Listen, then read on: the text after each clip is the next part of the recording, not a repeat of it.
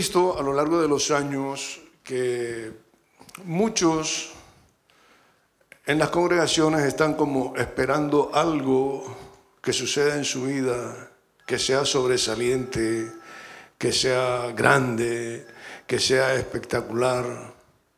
Y puede ser que eso nunca se dio. Lógicamente se siente uno frustrado cuando esto pasa y uno se siente que no ha avanzado y estancado. Así que yo mismo también eh, he pasado por ahí, porque todos tenemos en algún momento en nuestras vidas tan grandes expectativas que queremos que Dios nos use, ¿verdad que sí? A todos creo que nos pasa esto. Pero cuando nos encontramos con Jesús, eh, es encontrarnos con la misión. Y muchas veces nuestros prejuicios, como esos, impiden de que nosotros hagamos la misión a la cual realmente hemos sido escogidos. Recuerdo a alguien que, por ejemplo, en su celo y en su gran fe que tenía, y le aplaudo, una vez en un entierro se puso a orar para que el muerto se levantara. Yo recuerdo que mi esposa estaba allí y mi esposa oraba lo contrario, que no se levante porque si se levanta yo me muero. Pero bueno, eso, es tener valor, usted nunca lo ha hecho, pero este hermano se atrevió a hacerlo. En su celo y en sus ganas de querer ver a Dios obrando sobrenaturalmente. Otro un día quería llenar estadios cantando. Ese también es un buen deseo. Claro, nunca eso se cumplió. Y yo mismo, aquí donde me veis, quería ser un gran evangelista como Luis Palau, que era el que entonces cuando yo era niño inspiraba a todos a ser evangelistas. Y a veces todos esos prejuicios nos llevan a una frustración porque nos damos cuenta que no estamos llamados en la misión para eso. Y la misión no es hacer alarde de poder o de milagros tampoco es asunto de eventos ni de multitudes, ni de grandielocuencia. Lo que sí es es andar con Jesús, como bien Andrés nos hace énfasis, seguir al ritmo de Jesús día a día. Eso sí es la misión. Aunque la vida de Jesús, cuando la estudiamos, la vemos rodeada de milagros y de cosas sobrenaturales y extraordinarias, pero la mayor parte de su vida de Jesús, Él la pasó con gente como nosotros, normales, comiendo, pecadores, le acusaban por eso.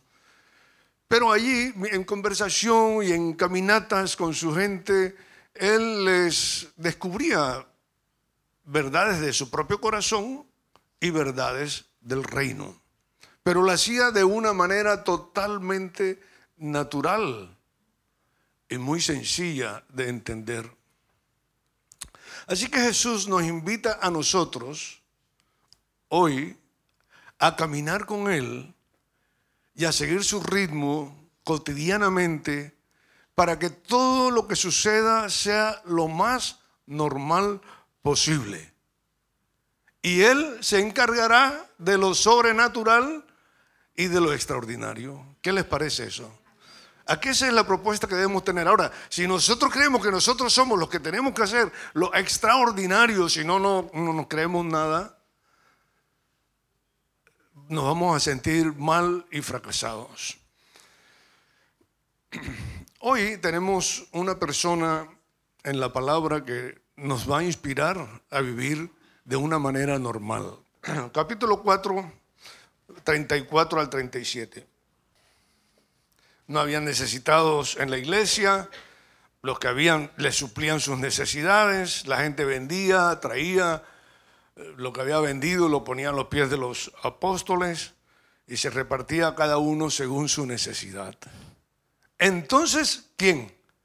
José, a quien los apóstoles le pusieron por sobrenombre Bernabé. Bernabé quiere decir consolador, exhortador, un edificador. Viendo la necesidad de los demás, dice que él era levita natural de Chipre, aunque tenía sangre hebrea o judía, eh, vivía en Chipre, o había nacido en Chipre, o su padre era de Chipre, pero tenía contacto en Chipre y tenía raíces en Chipre. Y como tenía una heredad, dice, la vendió y trajo el precio y lo puso a los pies de los apóstoles. ¿Qué les parece eso? Tremendo, ¿verdad? Acaba de venir de haber estado con los apóstoles, de haber visto la necesidad de la gente, de mirar, de observar, de ver que hay mucha necesidad.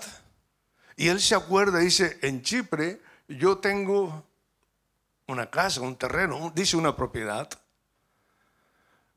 Me vais a dar un time, dice a los apóstoles. Yo voy a ir a Chipre y voy a volver a Jerusalén. No sé cuánto duraría el viaje, cuánto duraría la negociación del terreno, de la casa, de la propiedad, pero fue y lo hizo. Vendió su propiedad, regresó con el dinero y lo puso a disposición de los apóstoles para administrar y saber qué hacer con ese dinero dentro de la necesidad de los demás. Eso se llama generosidad. Ese es el primer punto que yo veo en él, que es un hombre generoso. Si podemos nosotros poner, no es necesario hoy vender lo que tenemos para traerlo, porque la necesidad no nos lleva a eso, ni tampoco la predicación, ni el momento. Pero sí podemos hacer algo y es poner a disposición, yo iba a decir de Dios, pero Dios no necesita nada, a disposición de los demás. Poner a disposición de los demás nuestros bienes. Los vamos a seguir administrando nosotros porque Dios nos los ha entregado en nuestra mano para administrarlos. Pero la administración consiste en que yo sea generoso con los demás. En que si yo tengo un coche, no me importe subir a alguien en ese coche si lo necesita y que yo haga de Uber. No es fácil, ¿verdad? Pero de eso se trata. No voy a vender el coche para dárselo el dinero a los demás, pero sí voy a servir a Dios con mi coche.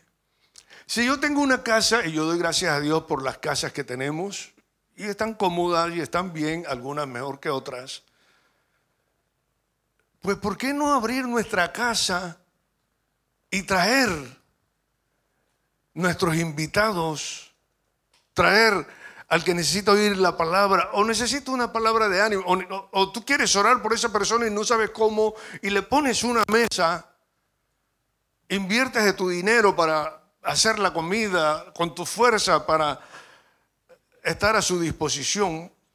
Y esto haría pues que de alguna forma estuviese sirviendo con tus bienes a otros para ayudarles a ellos a cumplir la misión.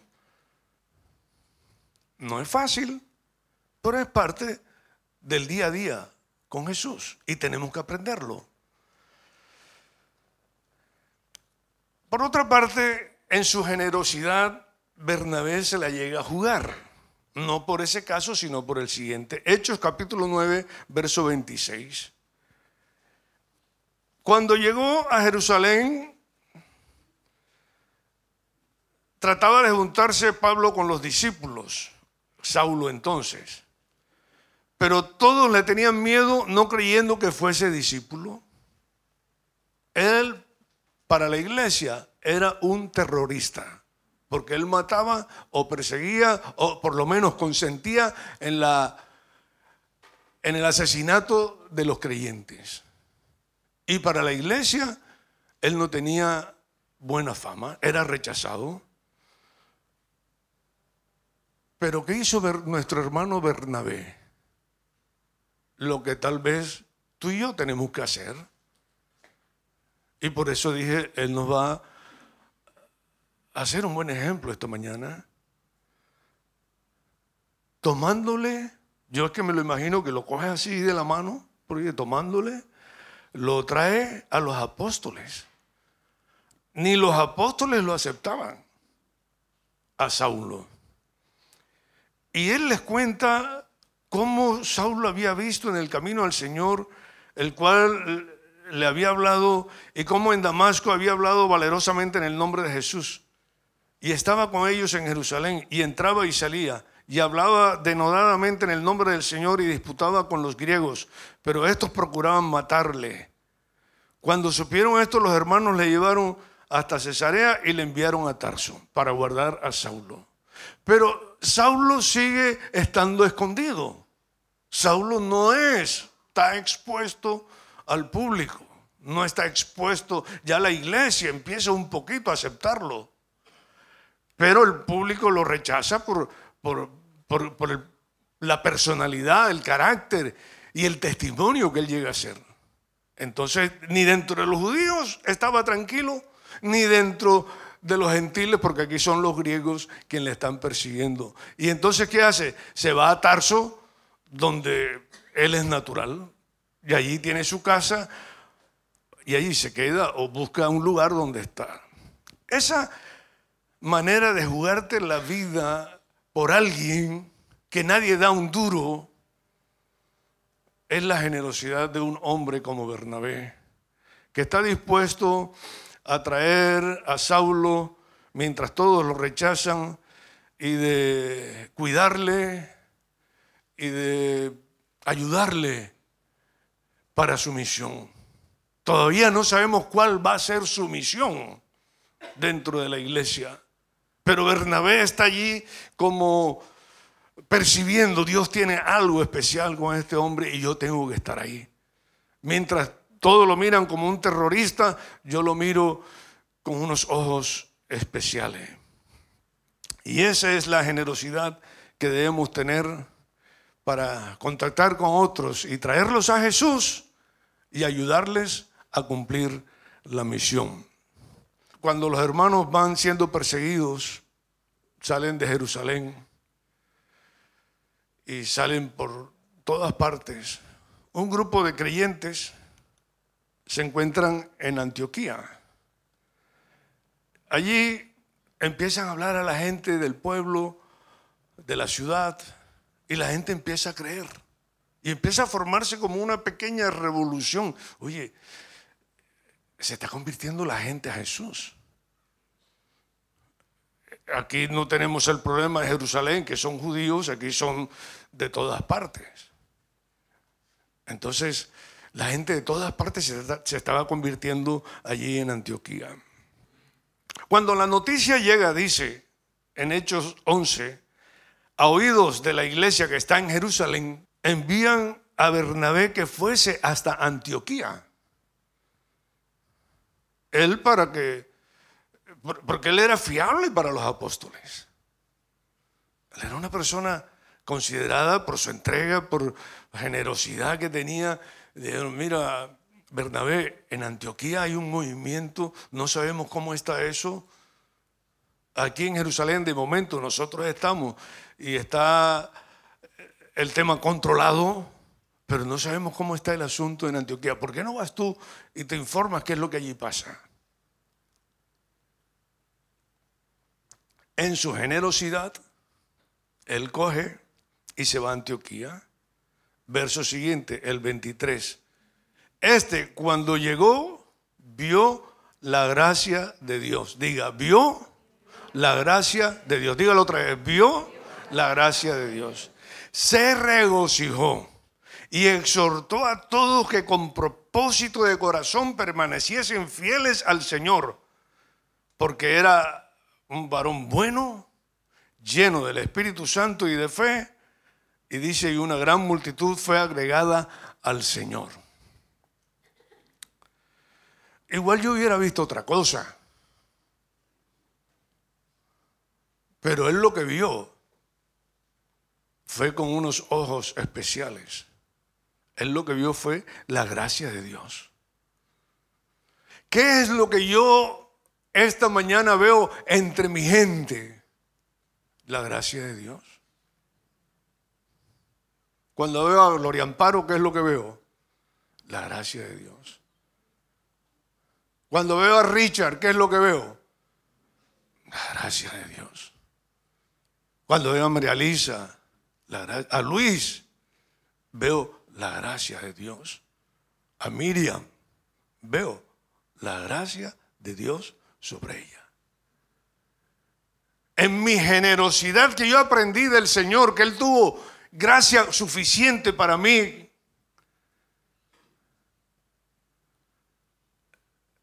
Me hace ver hacia los demás con esa generosidad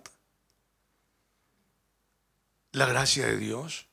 Yo no estoy viendo tanto las pegas, no, es que los colombianos son así y no sé cuánto y no sé cómo, no, y ese ten cuidado con ese, que ese te va a sacar el dinero, no, el otro. Yo no estoy viendo eso. Estoy viendo que aunque haya entrado así por esas puertas, con descrédito, le estoy poniendo valor y crédito a lo que Dios está haciendo en ese hombre, en esa mujer. Tenemos que ser así. Tenemos que ser así. El Señor nos enseña a ser así. Eso es lo que te enseña a andar día a día con, con Él.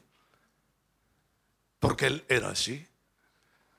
Lleva una mujer que en adulterio la habían sorprendido, tal, vamos a, a matar la piedra.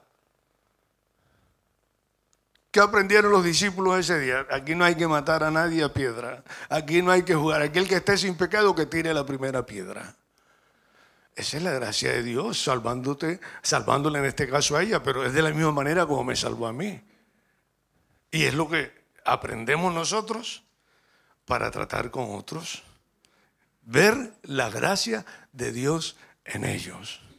Esa generosidad con que Dios nos trató tratar nosotros a los demás. Y tú y yo creo que calificamos para eso, porque tú conoces la gracia de Dios. ¿Dices amén? lo dijeron muy bajito. ¿Cuántos conocen la gracia de Dios? Ah, ya, ahora sí. Segundo punto que vamos a aprender de Bernabé. Buscaba compañerismo. Los apóstoles habían escogido a Bernabé para que fuera a la misión a Antioquía a ver qué pasa allí. Cuando él llegó, ¿qué fue lo que vio? La gracia de Dios.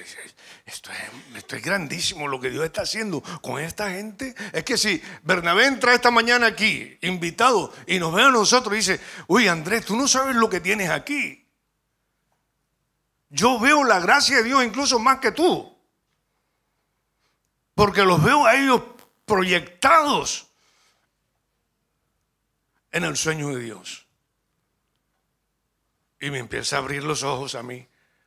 Y lo que yo no veía, Él me empieza a ver, a hacer ver.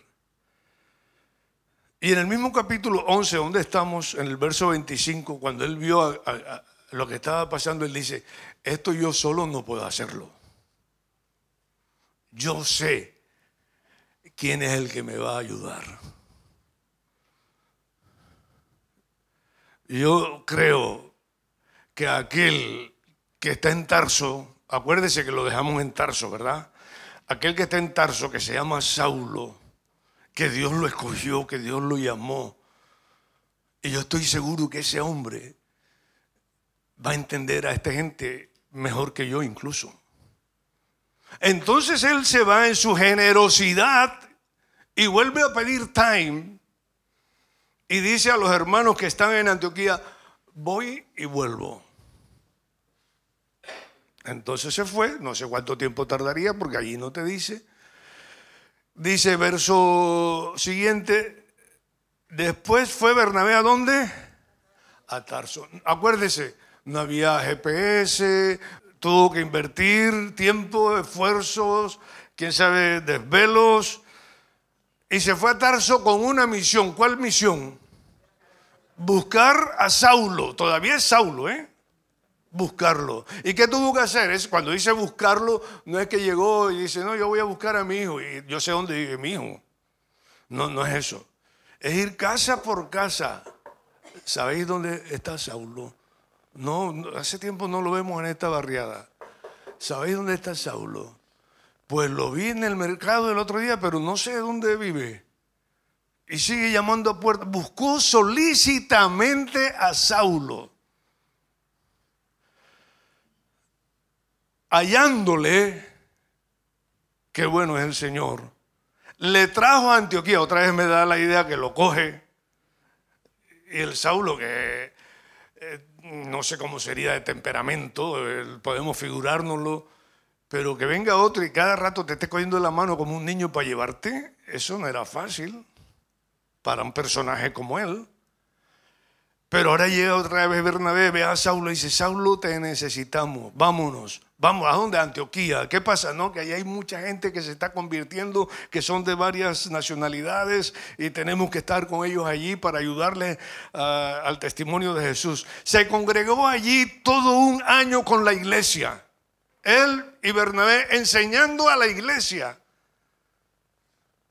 Invirtieron un año, generosidad de tiempo.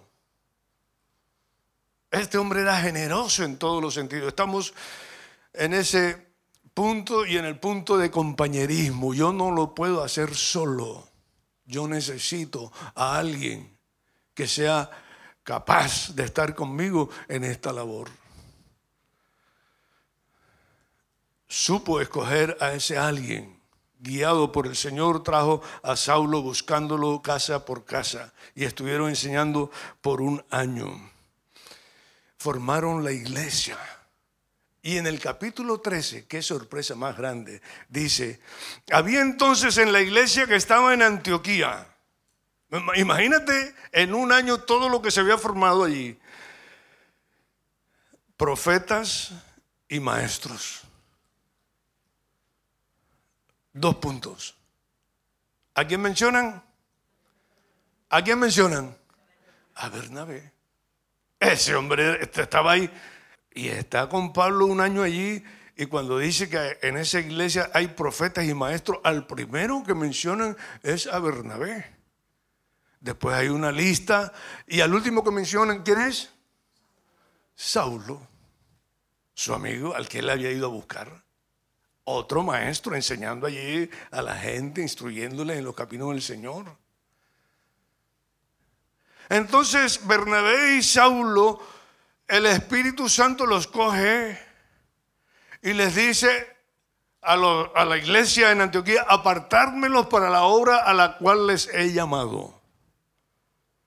Y entonces salen enviados por los apóstoles de allí, por la iglesia, mejor dicho, de Antioquía, a un viaje misionero, los dos, a pasar dificultades, a tener oposiciones, etcétera, etcétera. Todo lo que, lo que conlleva el, viaje, el primer viaje misionero de Pablo. En alguna parte, creo que fue en Listra, les tiraron tanta piedra que parecía que los habían matado y, y bueno, ya sabéis toda la historia de Pablo, que aún así el Señor le vuelve a levantar para que siga en su ministerio. Yo no sé si eso intimidó o no, o qué pasó en la vida de otro compañero que iba con ellos que se llamaba Juan Marcos. Juan Marcos, a su vez, era sobrino de José o de Bernabé. Es como si yo fuera con mi sobrino Efraín a un viaje misionero. Y Efraín a la mitad del viaje dice, tío, ¿sabes que esto es muy difícil? Dice tío como familia, no como tío faltándome el respeto, ¿no?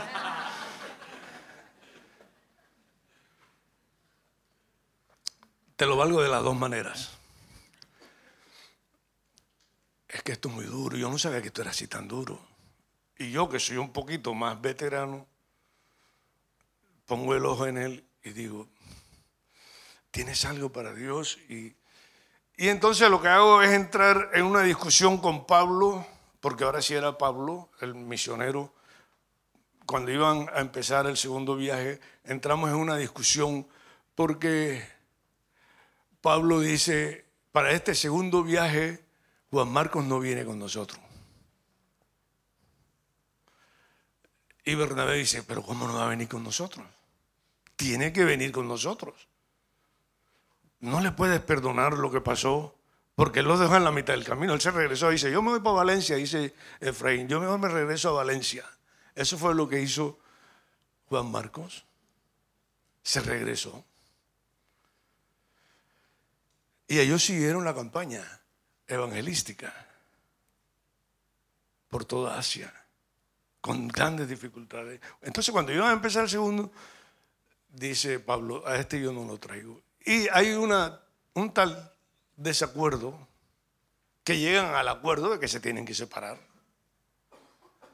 Y Pablo, allí, en el verso 39 dice, hubo un tal desacuerdo entre ellos que se separaron el uno del otro y Bernabé tomando a Marcos navegó a dónde?